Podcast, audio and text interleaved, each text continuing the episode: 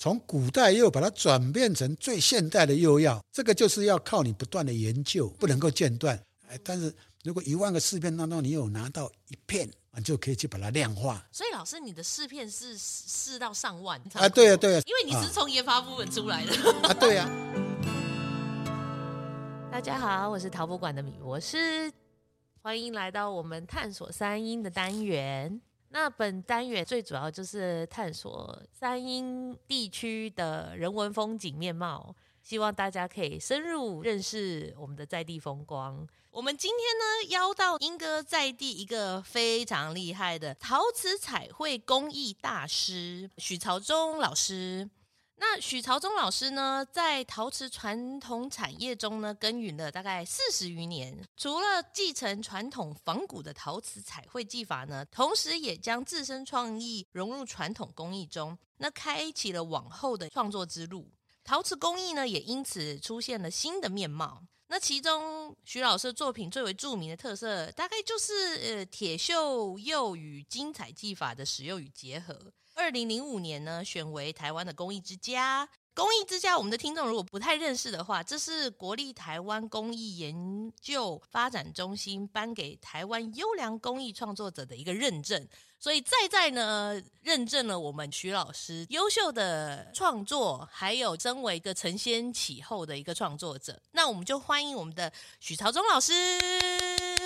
哎，大家好，主持人好，非常高兴有这个机会。来到这个地方，跟各位来聊聊，哎，陶瓷这个产业，我们不要太严肃，聊一些轻松的。好哦，好哦，老师当然除了有卓越的技法啦，获奖无数这样子，那也曾经在像英歌高职啦、国立艺专呐，或致力科技大学等任教，那对下一代的教育也是很积极的。我们之后也会再细细的访谈。那老师可不可以跟我们的听众先介绍一下，你是当初怎么开始接触陶艺这件事情？好的，哎，其实我个人觉得啊，一个人冥冥之中啊，要走什么行业，老天爷大概都给你安排好了，可以是注定的。我更加不太一样啊，因为本身是从宜兰那边到英歌这边来做陶瓷的。我当兵是在凤山卫武营那边退伍的哈，因为我们宜兰那个地方算是一个。哎，非常穷乡僻壤的地方哈，早期人家称呼为后山啊，没人爱提的所在啊，所以在那个年代，大概就是民国六十几年的时候哈，那时候我是高中毕业啊，已经算不容易了。高中毕业以后，哎，不知道要干什么。早期比较弱势的家庭啊，不是去当兵，不然的话就是当老师啊。但是当老师，我又是去念农校毕业的啊，所以你要当老师。你要跟人家考试，可能也考不过人家哦啊，所以我们就我们就去当兵啊。当兵的时候，因为我是当宪兵，是当了五年的军官班哈。当五年以后是挂宪兵上尉的代理连长退下来的。因为我在退伍的前四个月在凤山卫武营啊，刚好我现在的太太啊，她是三峡这边的女孩子啊，就找朋友。结果那一天刚好礼拜天，当然是找不到朋友啊。然后巡逻啊，看到说，哎，怎么有一个女孩子呢，在那边，好像这个笔录一样哈。结果我们宪兵就很热心的过去，然后刚好是中午的时间，然后我们宪兵呢带到我连上来，那我刚好是只有我在留守，然后呢，我们宪兵就跟我报告说，是因为他找不到朋友，所以也没有地方吃饭，所以中午呢，我就带他回来吃饭，他就这样认识了。这这算是一见钟情的故事吗？哎，还没那么快啊，好几好几件才钟情。对呀，啊，退伍以后呢，就跟他写信往来啊，然后写信往来，我这次用毛笔在写的啊。用毛笔？哎，对，我们都是用小楷在写啊。这算少见吧，哦、老师？少见，少见啊，哦、还是少见啊。所以一个女孩子看到一个男孩子情书用毛笔在写，而且写的相当不错啊。这个不是自吹自擂啊，这个可以去查证的。老婆有说过。啊、对呀、啊。哎，老师，我想问一下，哎，是为什么选择用小楷啊？因为本身我对毛笔本来就有兴趣了、哦、啊，变成就很自然的嘛啊。所以老师，你是平时都有在练书法，就对了。因为我一年三百六十五天，其实我是不用钢笔、不用原子笔的，我们都是用毛笔在写的啊、哦哦，所以自然就会非常熟练了。所以写出来字就是很熟练的感觉。对啊，对啊，对啊。啊，这个又偏离话题了啊。不是因为你知道毛笔这件事情有引起我的兴趣。是啊，所以就这样就认识了啊，而且就交往了。啊，我退伍以后，因为我是宜兰人，我就回到我的故乡了。然后还是要约会嘛，对不对？然后老婆就讲说，不然的话到英哥这边来啊，英哥这边有有那个陶瓷产业啊，你要不要来这边试试啊？我想说，哎，这样也还不错，嗯，啊，所以说就跑到英哥来了。到英哥的时候，我本来是要到我的岳父的工厂，他是在做耐火材料的啊，所以在耐火材料工厂里面学烧窑啊。结果来了以后呢，因为未来的岳父已经要卸下这个厂长这个职位了，想一想说，不然的话，看有没有其他地方可以去。因为耐火材料这家工厂，它有很多企业嘛啊。有一家是四拿陶瓷，那个时候是我们英哥这边是做艺术陶瓷最顶尖的一家工厂，里面有切一个品管的，那不然的话就去试试嘛啊，嗯，然后就到四拿担任品管员。那我可以先问一下，你之前在耐火工厂，我以为你们只是卖耐火材料的公司，为什么你还要学会烧窑这件事情？你可能对这个产业可能不太了解，嗯、因为你讲的它是一个行销，我们讲的是一个制造啊、哦、啊，所以是制造耐火材料的工厂啊，所以一定要用窑去烧嘛。所以像耐火材料包含哪些？耐火材料，譬如讲我们要盖一个窑，我们是不是要耐火砖、保温砖？嗯、还有你这个你要哎，对啊，你要装陶瓷的时候，你要隔几层？是不是要棚板？啊、棚板还有要棚柱等等等等。这些都是属于耐火材料，所以这些都是烧出来的、哦、啊。这个是烧出来，就是要用一个模具去把它成型，成型硬化以后再拿来烧，把它烧结，烧结了以后它就可以当这个道具了啊。这个就是我们做陶瓷的一个前置作业的一个工具，嗯、这个非常重要的。对对对、啊。但是因为它就不缺人嘛，然后就跑到市拿啊，然后做品管。那品管是什么工作？可以讲一下。啊，就是品管严格讲起来，它是要。品质管制的，对对对，这个工作，但是在市拿那时候也没有说很大的一间工厂嘛，也没有那么多品管可以做，所以变成你就是他叫你做什么，你就要做什么，变成就是打杂的。有时候叫你去扫地啦，啊，有时候叫你去清水沟啦，啊，你什么都要做。但是以我来讲，我刚刚讲我是依然这个乡下小孩，其实这个对我来讲，其实是我也没有什么觉得委屈，我就觉得。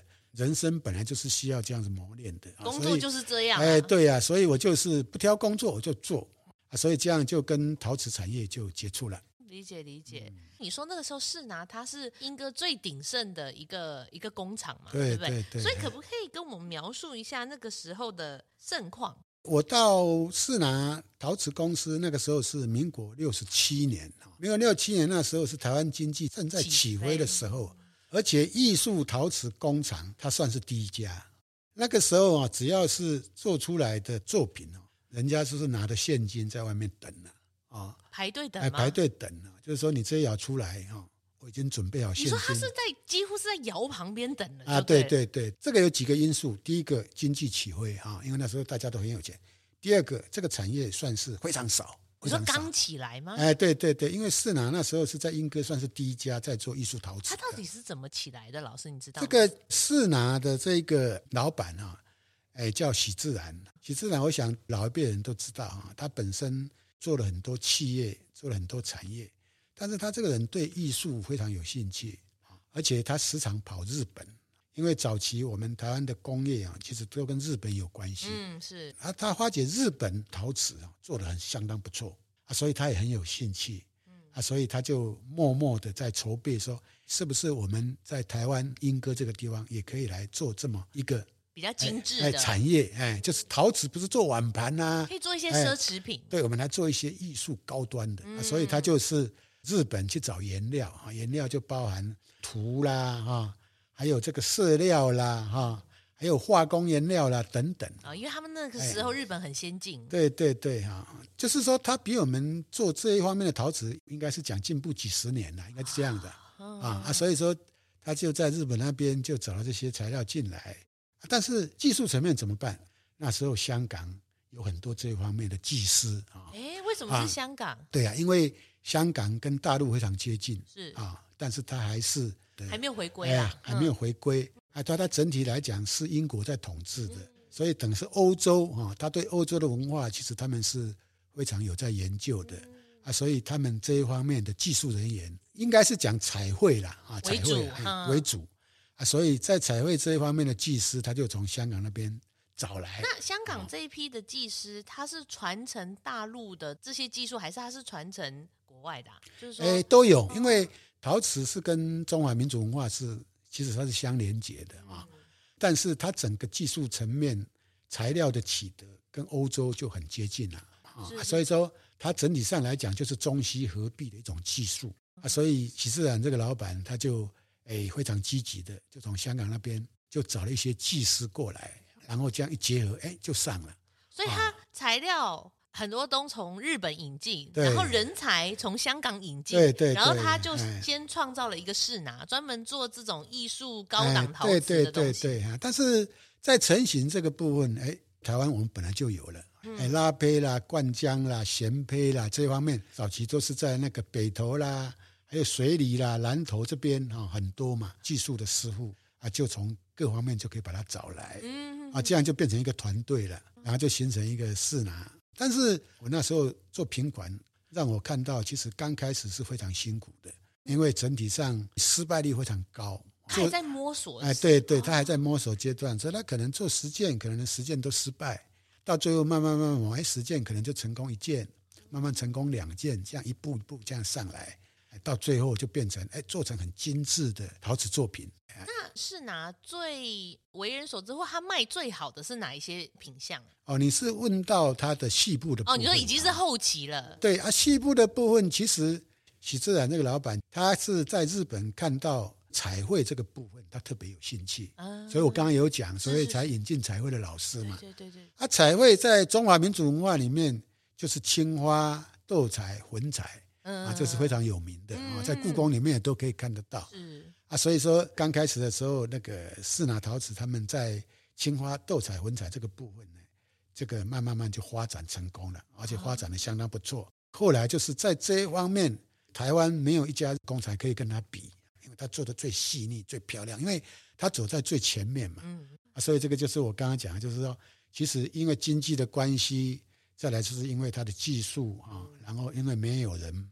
开始做嘛，所以他是第一家，变成他生意非常好，嗯、是这样子。哦哦，所以老师那时候进去的时候，他还没有开始，但是你是慢慢见证他攀向最繁荣的状态。对，他从无到有。那老师，因为你说你不懂陶瓷，哎，所以你那个时候进到世拿这边，好，你已经懂烧窑了嘛？从从、哦、那个那个没有没有没有，其实我刚刚有讲，因为我是从品管，对不对？对，是。啊，品管其实就凭着我们乡下宜兰人这一种。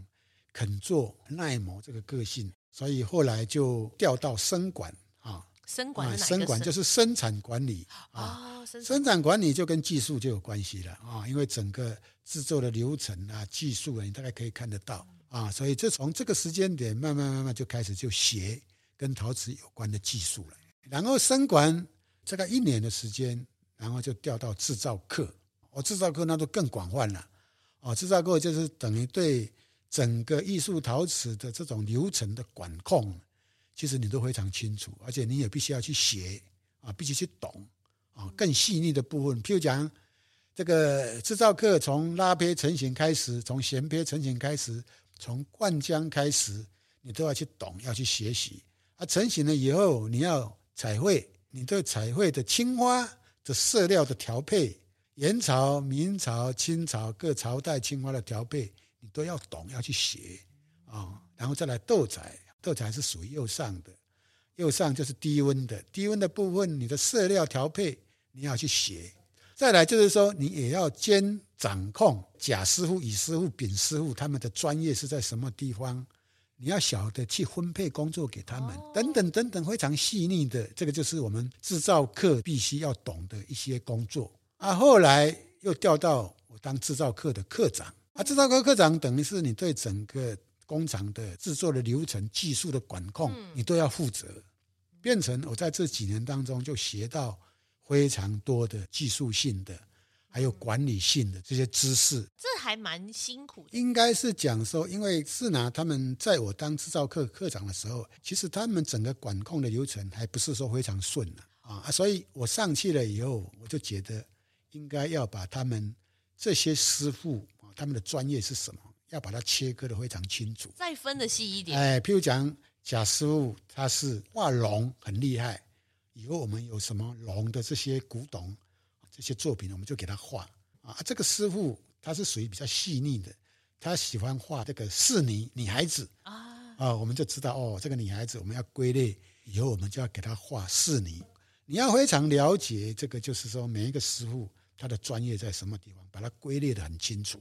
就是你要对每一个制造过程，每一个师傅的专业，你慢慢慢慢要给他分析出来啊。这个就是我们本身制造课的工作。其实你可以听听出来，其实我是很用心的。嗯啊，啊，就是我到每一个阶段以后，我会动脑筋，怎么样把这个工作把它做得特别好。因为他早期会变成说，我没有去分析这个师傅，他其实是很会拉盘子，他拉的盘子几乎都不会失败。可是我一直让他拉 on，然后他 on 一直失败，他的失败率反而变高了。哎，没错，没错，没错，就是要把一个人摆对他的位置，这个很重要了。我刚刚讲只是一个例子而已，嗯，是是是，就每一个过程我都给他分析的非常好，嗯，而且做的非常的专业，就是蛮有策略啊，对对对对对啊啊，所以说在这几年当中呢，其实我就学的非常多。就如你刚刚讲的，其实也是非常辛苦。嗯，那辛苦其实是一种养分呐。啊，你越辛苦，你吸收的养分就越多；压力越大，你吸收的养分就越猛。啊，可是老师，你也是肯学习啊，说真的。啊，当然，这个就是看一个小孩本身的成长背景啊。因为我们刚刚有讲，我是一个乡下的小孩，本身就比较辛苦的。是属于对于挫折的忍耐力非常高。对啊，挫折忍耐力是从小养成教育的哦。嗯、啊，从小从小养成教育，你你已经养成了以后，你以后到社会上，你碰到任何的这个困难啊、挫折，其实你很容易把它排解掉。嗯，啊，你认为这个就是养分嘛？或者说你就是要想办法去解决它？啊，对呀、啊，对呀，不要被打倒。对，要解决它，你就学习到了，变成就你的养分了。啊，所以这个就是。慢慢慢慢啊，其实我这样一讲啊，可能也让很多年轻朋友就知道，在任何一个产业都一样，任何一个位置都一样，要不怕挫折啊，不怕学习，不要看到困难的东西，哎，就不做了。那这样的话，其实对你其实也是扣分的。我们要不断的往加分的这个道路去走啊，以后才是一个成功人。对，没有，才会成功。哎，嗯，那老师可以问一下。你为什么后来有成立自己的窑业，就是吉州窑？其实吉州窑不是我创立的，哦，它是一九七五就创窑了。因为我在士拿在干制造课课长的时候啊，其实就已经有人在注意我这个人了。哦，是哦，啊，已经有人注意了。他注意这个人，哎，这个人很认真，很聪明啊，而且就是很有这个。而且你是士拿里面的灵魂人物啊，对对对对对 哈。这个人就是我们早期的吉州窑的股东啊、哦、我们有四个股东，一个就是开珠宝的，一个是开建设公司的，然后一个是技术的，就是拉坯师傅，嗯，另外一个就是台艺大以前的教授叫林宝嘉啊，是。他四个人就结合成一家公司，但是他们四个要找一个非常重要的位置的人，就是厂长。啊，所以说在一个因缘巧合啊，然后他就把我拉到。挖角挖角，挖角拉到吉州窑去当厂长。哦，啊，这个我要讲的，就是说，其实机会是自己创造的，机会不是等待的啊。因为我们在做的同时，人家这已经已经在看，人家都在观察，还在观察了，无形中在给自己制造机会了嘛。嗯，啊，所以有这个机缘的时候，他就把你拉过去，变成更高位的，就是厂长了。牵扯到更多行政的工作，当然，当然，当然，而且又是更高端的这个工作，你又会去写呀。对，是啊。其实这些老板呢，我认为这些老板其实他们只是对陶瓷有兴趣，但是他不知道陶瓷产业不是跟他们产业一样那么好赚钱的。因为珠宝很好赚啊，盖房子也很好赚啊，但是一比较做陶瓷起来啊，那个操作面完全是不一样。对啊，后来他觉得，哎，这个也不是很好赚。后来。后来他们这些股东就想说啊，那就不做了。哎，很任性哎，这些人。对呀、啊，他们算是一个商人呐、啊。我懂，我懂，就是哎，我有个美好的想象，这个美好的想象无法落实的时候，好了好了，谁要接我给你这样子。对，他不是像以前那个许自然，他是有兴趣，所以他，有热忱，哎，他有热忱的。啊、他们这些人大概就是生意人，对啊，他们就是哎，这个利润不是很高，嗯，所以他们就不做了。啊，不做了以后，我想，哎，这样解散了不是很可惜吗？对呀、啊。后来我就跟我老婆讨论，我说既然有这么一个面向，而且已经成型的一个公司，不然的话我们就给它顶下来做。哦，啊，所以这个就是因缘巧合，嗯，然后就走走走到今天这个局面。所以一九七五年创立吉州窑是他们创立的，是他们创立的，是。但是，一九七八年我进入这个产业，然后我在市拿学习了四年，嗯，等于是民国七十一年，一九八二年啊，然后我就接收这个吉州窑，所以一路走来也走了走了将近快要四十年了，快要四十年了。当然后来做这个类似产业的工厂啊。其实是非常多，如雨后春笋啊，一直跑出来嘛。你说当初兴盛的时候，哎，对对对对哈，我知道，因为市场啊，有市场，大家就开始成立工厂了。对对，啊，后来就是一九九零年代以后，因为台湾的经济又萧条了，嗯，萧条以后，结果工厂通通都收掉了，就没有了，啊，没有以后才开始拉胚的师傅就成立拉胚工作室。彩绘的师傅就成立彩绘工作室，就变成以工作室为形式。对对对对，就变成很多工作室就出来了。不然的话，你一九九零年以前，其实台湾没有工作室这个名词喽，是一九九零年，民国八十年以后才开始有的。那所以工作室这种是说我以我个人的风格，然后去发展品相吗？是这样吗？这样也对了，但是最重要一个目的，它就是因为没有工作了。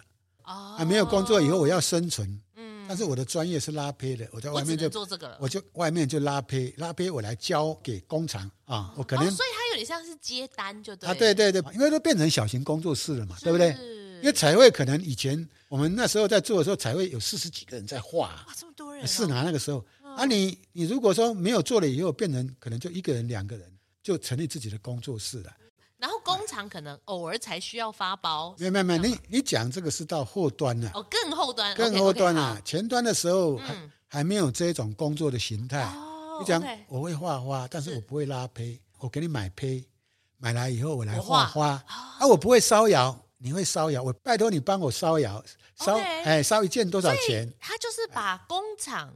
解体成工作室啊，对对对对对啊！但是工作室它又把它合成，又变成一条龙啊，一条龙变成是一个作品出来啊啊！所以变成就是说那个时候工作室就非常多哦。到现在其实还是有，但是没有像以前那么蓬勃了啊。因为其实啊，应该是讲在莺歌这个地方，因为莺歌这个地方是属于商业的一级战区啊。哦，是哦啊，莺歌莺歌这个地方是非常商业化的地方。啊，所以就跟江西景德镇一样啊，它是一个非常商业化的地方，所以人家要买陶瓷一定到莺歌来啊，在中国大陆要买陶瓷一定到江西景德镇去，嗯，道理的概念是一样的。对，那那个时候，哎，老师，你可不可以用什么景象来跟我们观众形容一下那个时候英歌到底有多繁荣？那个时候啊，其实我讲一个非常非常俗气的这个术语，就是说，全台湾啊，宾士最多的就是在英歌，真的假的？哎，真的，所以你就可以发觉。莺歌那个时候的荣景是什么样的荣景？我现在讲的是我的这个艺术陶瓷这个产业哦。哦。英哥那个时候还有我们所谓的生活陶瓷碗盘嘛，对不对？哦。还有那个建筑陶瓷，所谓的那个瓷砖，还有像合成啊，周荣昌他们做那个闽烫、杯烫啊，啊，还有工业陶瓷啊，像我们现在手机里面的 IC 板，还有电视什么，所有那个工业陶瓷层面都是用陶瓷在做的。所以莺歌有很多面向的，其实规模最大应该是属于建筑陶瓷啊，那个时候有王子窑业啦、太子窑业啦，啊，那个都都是出口这样子。对，那个都完全是出口了啊。所以那个时候呢，其实就如我刚刚讲的，那是全台湾兵士最多，就是在莺歌。所以你可以想象那时候莺歌的荣景，那个那个时候几乎啊，每一个家庭的客厅呢都是工厂啊，就台一啊，你看？哈，必须要用一个那那个格式的那个筛子去筛。筛一筛以后，然后上面再贴一块粘胶上去，然后拿起来，它就是一个马赛克的一个拼图嘛啊！所以那个时候，每个家庭啊，每个客厅都是在家庭代工，哎，家庭代工，而且跟陶瓷有关系的啊。所以那个荣景其实是现在没有办法想象。上面赚很多钱，但下面每个都是家里都在代工，都有事情可以做。啊，对对对对对啊！所以有时候人家开玩笑说，小学生啊也可以赚到几千块。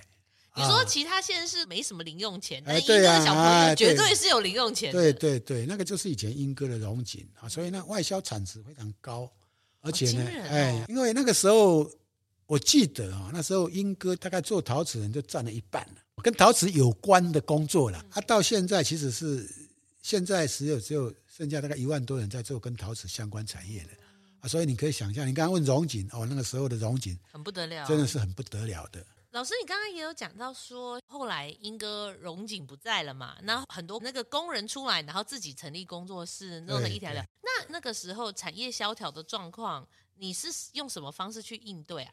其实是渐渐渐渐萧条了。这个又回归到我刚刚讲的，就是我这个人呢、啊，其实是积安思危的一个人呐、啊。我在做那个刚刚讲的环古陶瓷的同时，嗯，其实我已经在做一些创作了。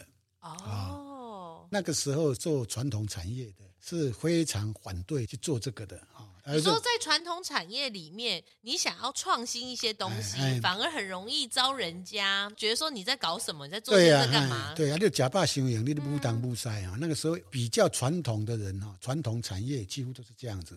我们现在的父母的观念大概就是说，啊，你读书你就好好读哦就好了，不要去做那些其他的事情，你会影响到你的专注力。大概就是这样。以产业来讲，它也是这样。你不要做那些不赚钱的事情，哎、对对对做这个就会赚钱了。对对对，啊，我的个性就是说，哎，其实，在做的同时，能够有一些新的想法，哎，我们来试试看。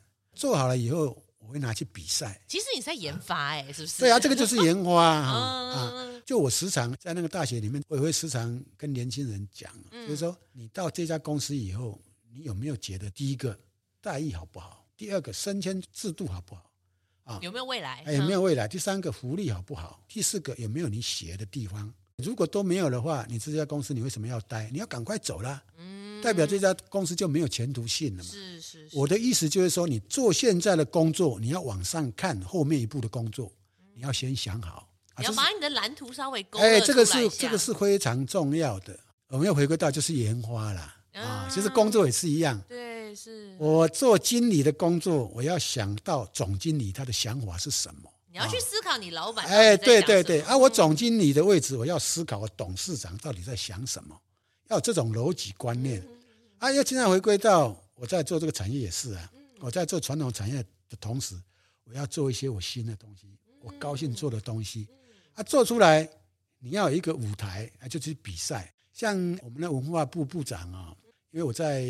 国家公益奖当评审嘛，啊，部长去的时候他要讲，他说哇，其实公益要提供三个台啊，一个就是所谓的舞台，一个是讲台，一个是擂台，三个台。讲台就是可以教书嘛，啊，舞台啊大概就是平台，可以展演啊，再来就擂台就比赛嘛，啊，那个时候我们刚开始一定就是擂台，那个时候台湾只有一个中央性的比赛，就台湾公益研究发展中心研究展。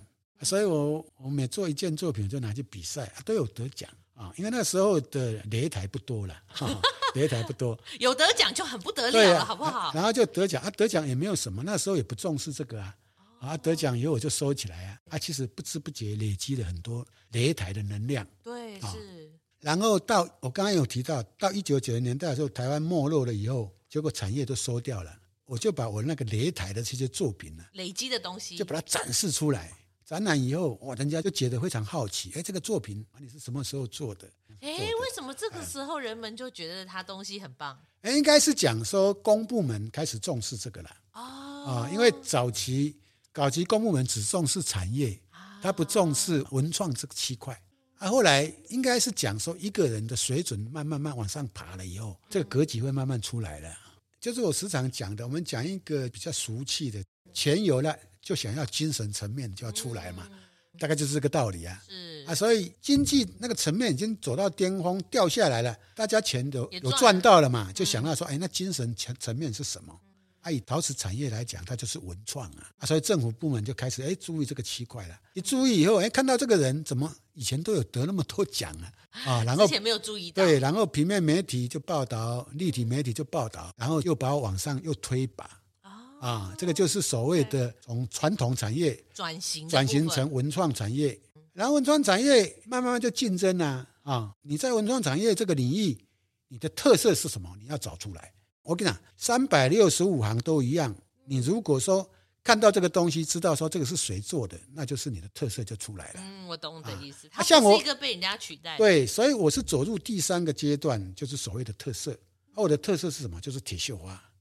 我们观众解释一下铁锈花这个东西。铁锈花釉啊，我们是讲釉啊，但是它烧出来以后就跟丝绒一样，非常漂亮的哈。它是无光的，但是它皱纹好像丝绒的皱纹，非常漂亮。所以它是质感是有点像丝绒的皱纹。OK，理解。啊，这个概念是怎么来的？这个概念就是说，因为我在做传统工艺的时候，有一种是天目釉嘛，啊，对不对啊？甜棉釉是种釉药的呈现，但是它是唐代开始就有了，它是非常漂亮的哈。其中有一项叫兔毫天目，像兔毛一样，哎，像兔毛一样，非常细、非常漂亮的。啊，我就是用这个为开花的时点，然后去研究铁锈花釉，就把它从古代釉把它转变成最现代的釉药啊，算是工艺的现代化状态。对对对对对啊！啊，这个就是要靠你不断的研究，就刚刚讲的，就是在研发这方面啊，你不能够间断。我就研究非常多的试片，哎，但是如果一万个试片当中你有拿到一片你想要的。你就可以去把它量化。所以老师，你的试片是试到上万片哦。我我的试片可以摆一间仓库啊，我的试片很多哎。你说可以塞满一间仓库啊？对啊，对啊。所以你可以想象，其实我在研发这个部分是非常用心的。因为你是从研发部分出来的啊。对啊，啊，所以说就从古釉转变成现代的釉，变成就是我的特色啊啊。所以现在英哥很大的一些公司，还有一些艺术家，一直要仿冒这个釉药。其实它是仿冒不出来的啊、因为这是你的独家秘技。对，而且这个是非常有特色，嗯、是我在研究几万个试片，然后才让我发现的，啊、然后再把它量化，量化以后就变成这个就是我的特色了。对，没有错。啊，嗯、啊这个就是所谓我刚刚讲的，就是从传统，然后文创，嗯现在变成特色，嗯、然后到最后末端就是国际。国际当然，如果说。大家有兴趣哈，Google 上我的网站，你可以看到全世界最大品牌的，在德国德勒斯登的 Meissen，他邀请我到德国去创作了一个月，就走入国际了啊，就更加华山论剑了。比较之下，我们技术比他还好啊，他就很佩服。但是问题是我们有特色，但品牌太小。但是一比之下，我们技术比你好。他就很佩服交流啦，哎，我们东西方国际交流，变成我们就国际的一个层级的一个艺术家。啊，所以我这样叙述下来，大概就是我们三百六十五行里面，其实都差不多，从传统走入文创，文创走入你的品牌特色，然后再走入尖端国际，啊，如果你你从国际又走回来以后，人家都认识你了。对啦，我是觉得说，如果每一个阶段都能走入国际更好，就每个阶段你都可以打响国际，那更棒。应该是每一个行业如果都能够这样的话，那是最棒了。对，那当然。但是这个策略，我们要回归到刚刚我讲的，你在做文创的时候，你就要考虑你下一步要做什么了。哦，对啊，你就要去想到了，嗯、啊，想到你就要去努力去做啊，啊啊，所以说是看到这个产业没落之后，你才觉得说不行，我们需要再有一个新的能量进来，这样没有错，所以。你一定要居安思危啦，哈！你在做你现在很顺的同时，你要考虑你还能够维持几年？你要想以后你要怎么走？嗯，你就要必须要去考虑了。也是，所以老师，你的彩绘啊，或者是这些技术的展现，通常你会是用什么作为灵感？刚刚有叙述，因为我是从传统产业过来的哈，是，所以其实我在又要这种创作，还有彩绘的创作，其实我是用的非常多的。这个部分其实是现在的陶艺家最欠缺的，而且是最弱的部分。每项技术的堆叠啊，一蹲都差不多十年以上。需要啊，如果说你一个年轻人，他想要蹲这么久，几乎不可能。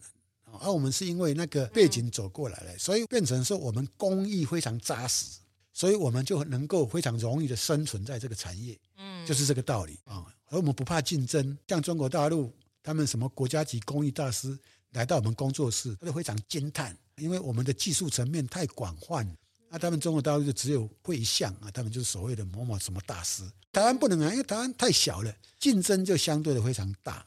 你相对的你要有各种能力比较好活下去。对对对对对，嗯、所以我们就会磨练出非常多的这个工艺的技术，应该是早期这样子啦。现在因为是时代的背景，我在想啊，其实这个都是大人的责任呐。我们不能够怪年轻学子啊！现在我们会常想说啊，现在年轻人怎么样，怎么怎么样？他们会变成这样子，其实是你们老一辈人把他养成的啊。它是一个大环境制造出来的结果啦，应该。我现在讲一个非常简单的例子啊，这样不过这个话题可能可能大家可能比较不喜欢听啊，但是我还是要讲，就是说陶瓷博物馆办一个国际双年展，请来的评审早期啦，几乎都是学派的啊，就是学派，大学教授啦什么。这个学派，学派的他们的观念是什么？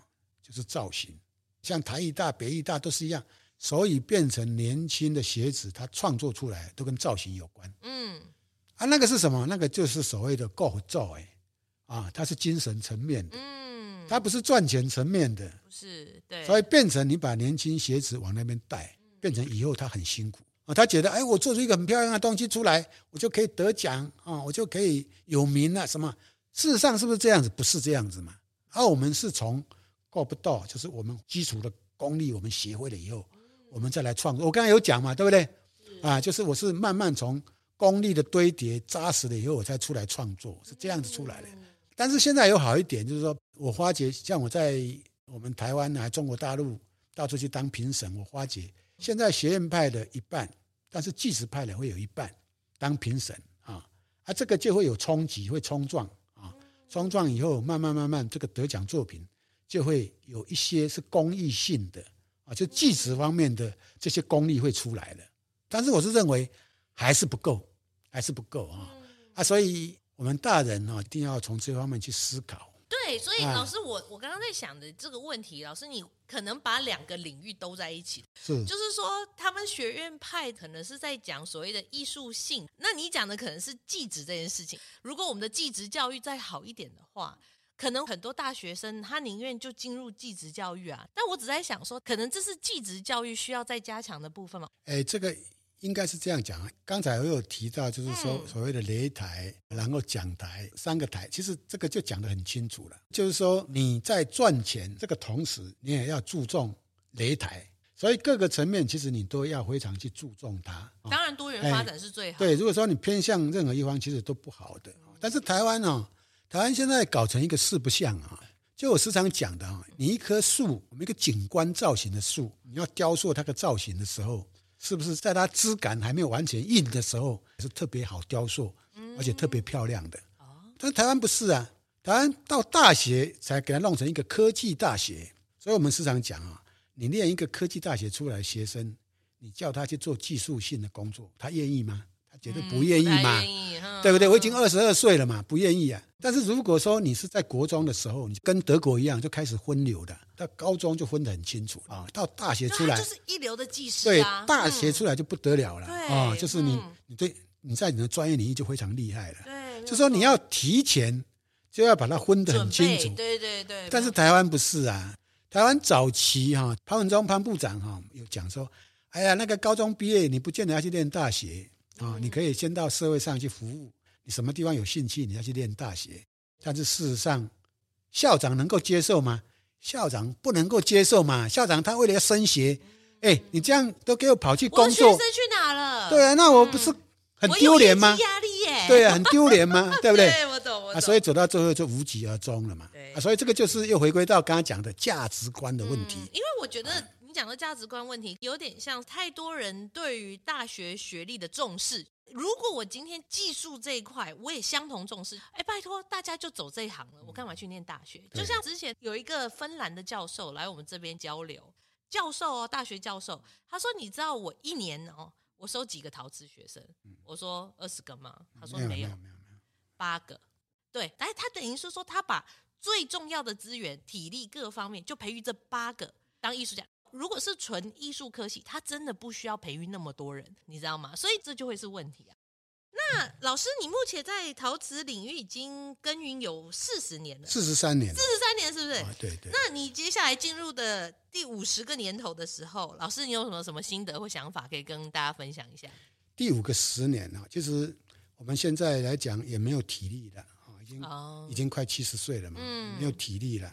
啊，记忆力也差了，但是现在我是比较注重传承这个区块了，啊，传承，所以我目前是新北市的文化资产保存者，叫人间国宝了啊啊，是是是。啊，但是一般是到中央以后，我们才称为人间国宝。啊，所以我是，所以进入这个阶段以后，几乎都是要专攻在传承这个部分啊，是。啊，所以像前阵子北科大、台艺大。他们一些教授，然后带一些研究生、博士生，然后这边做研究，其实就是要把我们的陶瓷产业这么珍贵的技术啊，你一定要传承下去。不管是理论派的，不管是技术派的啊，你都要把它登录起来。嗯，啊，这个就是我们应该要做的。像现在台湾有五十个人间国宝。五十个啊，所以我们文资局每年有编一亿，然后钱花在这上面。就你刚刚讲的，它是规定你要教两个医生，教两个而已哦，哦，一年编两百万，是。啊，老师拿五万，就跟里长一样，其实不多的，不多啦，拿五万，然后教两个学生，栽培这两个学生，这两个学生一个月要给他一万五。哦，实习生的这种哎，对，学徒的概念，对一万对一万五，而且每个人还可以拿一万五，而且你还要请一个行政人员，就秘书啦，就等于经纪人一样，嘿，啊，大概将近三万块啦。OK OK，啊，还有那个其他的一些开销什么，算一算，一个月大概要花十几万嘛，所以一年大概两百万嘛。嗯嗯嗯。啊，这个概念就是所谓的做传承的动作。哦。啊，啊，这个是比较尖端的了，比较尖端的啊。啊，所以说你刚刚问到，就是说，其实像我们走入第五个阶段，其实主要就是都是在做传承传习的这个工作会比较重要的，因为你没有体力了嘛，对不对？但是你的技知识技术都在啊。对，但是你技术在，你要赶快去做传承。当然，你创作是还有了，那个就比较少了，量或者是体积都会慢慢递减，对，就少了。嗯、这个就是我们我现在第五阶段在慢慢着力的这个重点，在这个地方。嗯、理解。那老师对于目前的传统工艺的发展，还有你刚刚讲的传承，你有什么看法？我是觉得，就是现在年轻人比较欠缺的，应该就是所谓的态度了。态度很重要啊，跟专业是没有关系的。一个人能不能成功，其实是看他的态度，不是看专业的。专业只要你态度对了，专业慢慢慢你就可以学起来。啊，其实我很喜欢在小的时候看一个人啊，这个小孩子如果他做事的态度非常认真啊，而且非常诚恳，这个小孩子以后一定是非常有成就的。他不会差啦，哎，绝对不会差，大概不会差到哪里去了啊啊！如果这个小孩不是这样子的话，其实你说你以后会有多大成就？我是给你打问号的，所以老师，你真的也有看到态度很好，后来也发展的很好，还有态度比较不好，后来事实证明也，当然，当然，当然，当然，但是我看到的几乎都是在别的领域看到了，哦，并不是在陶瓷这个领域。陶瓷这个领域，其实我现在目前学生在台湾蛮有名气的，也是有几位，但是我是认为他们的成就要爬到一个高端，其实是有困难的。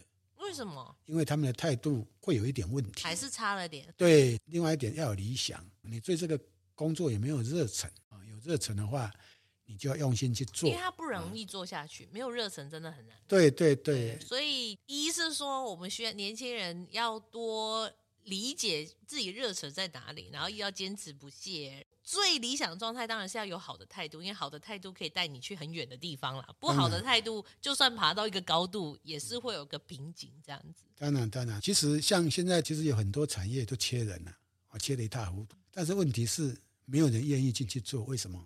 因为你态度出不来嘛，嗯，对不对？所以这些产业一定是缺这个技术人员，对不对？对，所以现在年轻人，你看呢，啊，他喜欢干一些比较轻松的工作。待遇少又没有关系，但是问题你不要埋怨。很多人啊，他会认为说，你为什么比我厉害啊？你为什么这个知名度比我高？啊，他就会眼红。但是他没有自我检讨，说你本身是不是努力的力道是不是跟人家一样？就是没有这种产出，实际产出跟别人比起来，到底能不能比？就是反省的能力啊，其实是欠缺的。对，他是欠缺的啊，这个就比较糟糕的啊。人家讲啊，其实蹲的越低啊，其实对你来讲就越谦虚啊，态度越谦虚，态度越真诚啊的这个年轻人，其实以后对你来讲是帮助是越大的。可能就会变成说，很多人得要再磨过一番，看能不能觉悟一点这样子。